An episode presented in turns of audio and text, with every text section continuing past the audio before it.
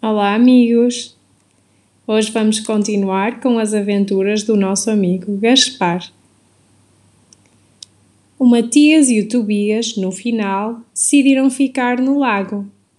O Matias tinha já uma companheira e tanto ele como o Tobias e um grupo de amigos tinham formado um grupo de proteção do lago, fazendo trabalho de patrulhamento e limpeza das águas para manter o lago cristalino e limpo como sempre foi. Alguns dias depois, estávamos preparados para partir. Chegou a hora da despedida. Todos apareceram no largo central do lago. O senhor Damião e a dona Berta deixaram cair uma lágrima fugitiva que não conseguiram controlar. Lá bem no fundo do nosso lago, mesmo na parte sul, existia uma pequena passagem que dava saída para o rio que corria mais à frente.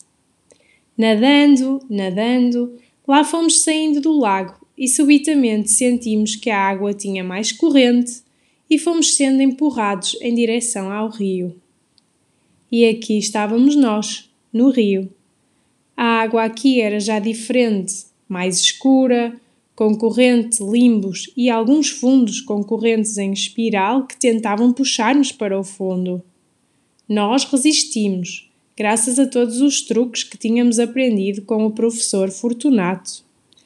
Começamos a notar que os peixes à nossa volta eram diferentes dos nossos amigos do lago. Debaixo das pedras do fundo do rio surgiam umas criaturas parecidas a cobras, as enguias escondiam-se porque, por muitos consideradas como uma iguaria, não faltava quem andasse atrás delas para as apanhar. Vimos também uns outros peixes que, nadando ao contrário da corrente, tentavam subir o rio. Eram os salmões que iam desovar para a nascente. À medida que descíamos o rio, começamos a aproximar-nos de zonas mais habitadas por humanos. Nas margens surgiam lindas aldeias, casas e gente. Muita dessa gente vivia da pesca. Tivemos de nos afastar o mais possível para não sermos apanhados. Contudo, fomos notando que a água ficava mais suja e poluída à medida que nos aproximávamos da grande cidade.